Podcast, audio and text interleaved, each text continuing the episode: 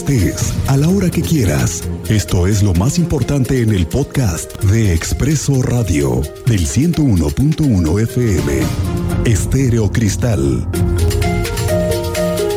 Ayer, como se lo platicaba, fue electo por los próximos cinco años como defensor de los derechos humanos el maestro Javier Rascado. La Cámara de Diputados, las y los legisladores votaron a favor de este perfil.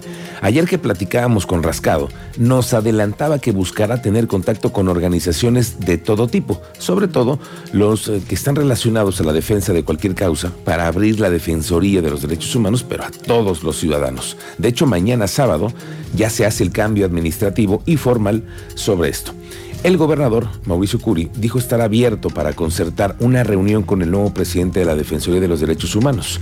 Dice Curi que hay todo el apoyo y dijo estar dispuesto a trabajar de la mano con este organismo. Siempre hay retos, los derechos humanos cada vez son más progresivos, habrá que entenderlo y espero que el nuevo presidente de los derechos humanos en el Estado eh, eh, venga para apoyar. Estoy convencido que así va a ser y va a tener todo el apoyo del gobierno para poder estar trabajando con él para todas aquellas recomendaciones, tomarlas en cuenta. Hoy, por cierto, viene el diputado de Morena, Juan José Jiménez, el que ayer, por cierto, se inconformó por lo sucedido con esta elección. Platicaremos con él para saber cómo está el ambiente entre morenistas en la Cámara de Diputados. Ya lo habíamos visto, parece que hay como una ruptura por ahí. Vamos a platicar esa tarde aquí con él. El Frente Frío número 38 podría ocasionar temperaturas de hasta 2 grados centígrados en zonas de Amealco, San Joaquín y Pinal de Amoles, esto de acuerdo a la Coordinación Estatal de Protección Civil. En su reporte indicaron que en estas zonas las temperaturas máximas serán de 15 a 16, por lo que no descartaron un 10% de posibilidades de lluvias. En la zona metropolitana la temperatura máxima será de 24 grados, con mínimas de 6 grados centígrados.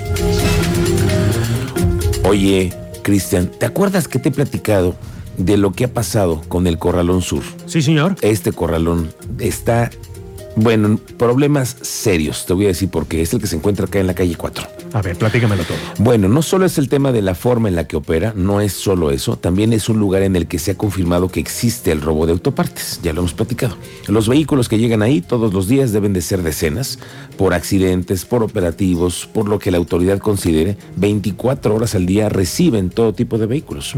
Los vecinos de la zona han manifestado sus quejas de diferentes maneras. Y tú dirás, bueno, pero ¿por qué? Pues porque pasan en las inmediaciones de esta colonia cientos de grúas todo el día, a todas horas. ¿Se imagina usted todo el día las grúas? Bueno, solo porque alguien ahí autorizó algún día que el corralón estuviera ahí. Y así es, pero acaba de suceder un accidente trágico con un ciclista al que mataron por una negligencia con un operador de una grúa, que escapó además. Pero después de la muerte del ciclista, ¿dónde crees que se fue a refugiar la grúa? A ver, ¿a Al mismo Corralón Sur. Sí, sí, sí. El teniente Mérida tiene más reportes de ese asunto. Teniente, ¿cómo te va? Buenas tardes. Muy buenas tardes, Miguel Ángel. Buenas tardes a nuestro auditorio. Pues no hay avances en el homicidio de un ciclista en Villas del Cimatario, donde un vehículo involucrado, en este caso una grúa, ingresó al Corralón, al Corralón Sur. Recibieron testigos familiares de Jesús, en paz descanse, piden justicia y la intervención de las autoridades ante la inacción por parte del fiscal que inició la carpeta y realiza las investigaciones. De este, de este hecho tenemos el testimonio de un familiar Vamos a escuchar parte de esto que vamos a dar en el bloque más tarde.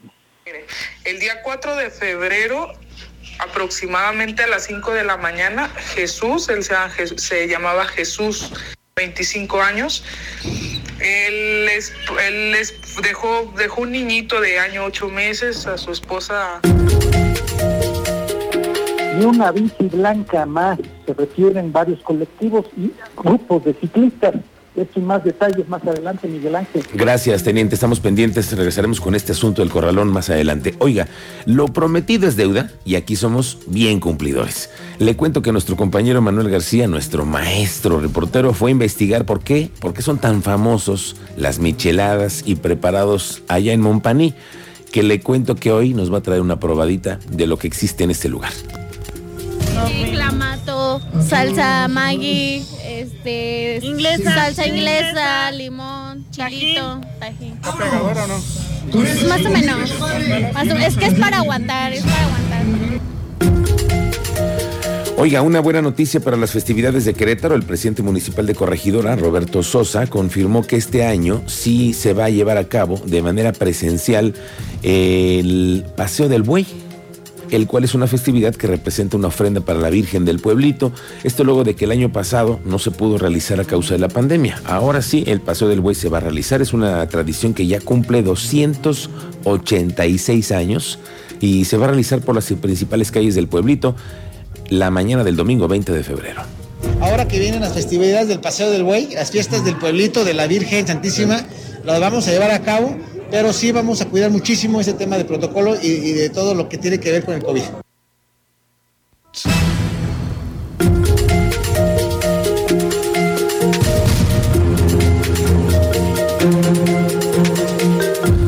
Pablo González Loyola, el dirigente de la unidad cívica Felipe Carrillo Puerto, informó que el municipio de Querétaro destinó un predio en la delegación Epigmenio González, esto para que los comerciantes puedan instalarse y vender sus productos. Varios de ellos fueron de los retirados de la zona de la Alameda Hidalgo. Dijo que también en el municipio capitalino también hay que acondicionar este espacio.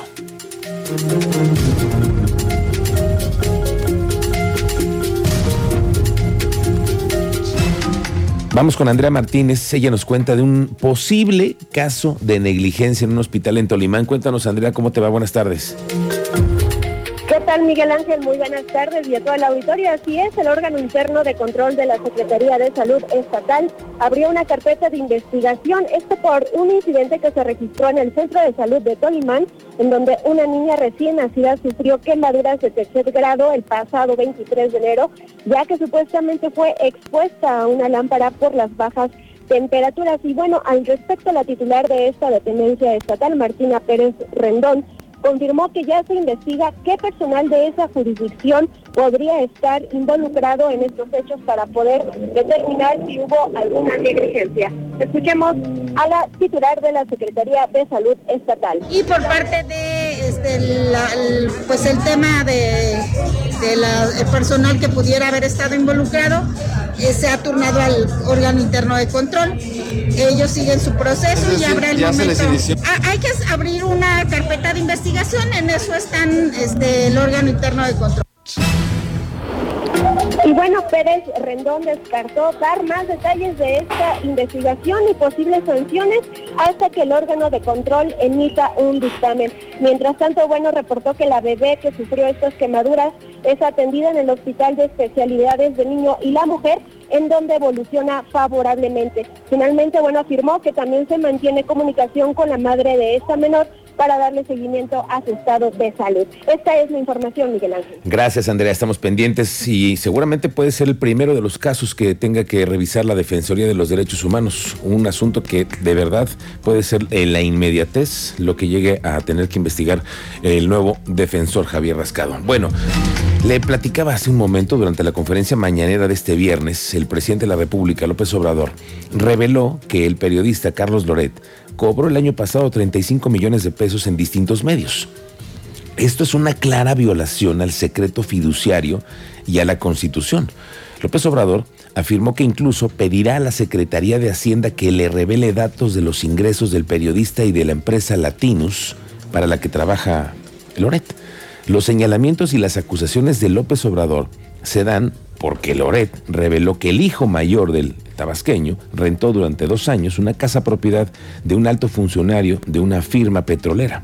Luego, la de la exigencia del presidente al, al periodista a tratar de dar a conocer sus ingresos y quién le paga, pues hoy de plano los reveló usando información de la Secretaría de Hacienda, lo cual es gravísimo lo que está haciendo el presidente desde la máxima tribuna.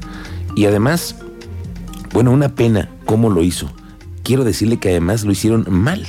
Porque no solamente eso, cuando hicieron la presentación, viste todas las faltas de ortografía que tenía. Aparte, Bueno, se ve que fue en la inmediatez, yo creo que de, de las prisas, pues se encuentran varias cosas que dice uno, bueno, no puede ser posible que alguien no haya checado todo lo que eh, evitó el presidente. Simplemente en la presentación, Washington ni siquiera supieron cómo escribirlo, a Andrés nunca le pusieron acento y dijeron el ingreso anual del residente. Todo mal hecho desde la presidencia, incluso el primer discurso.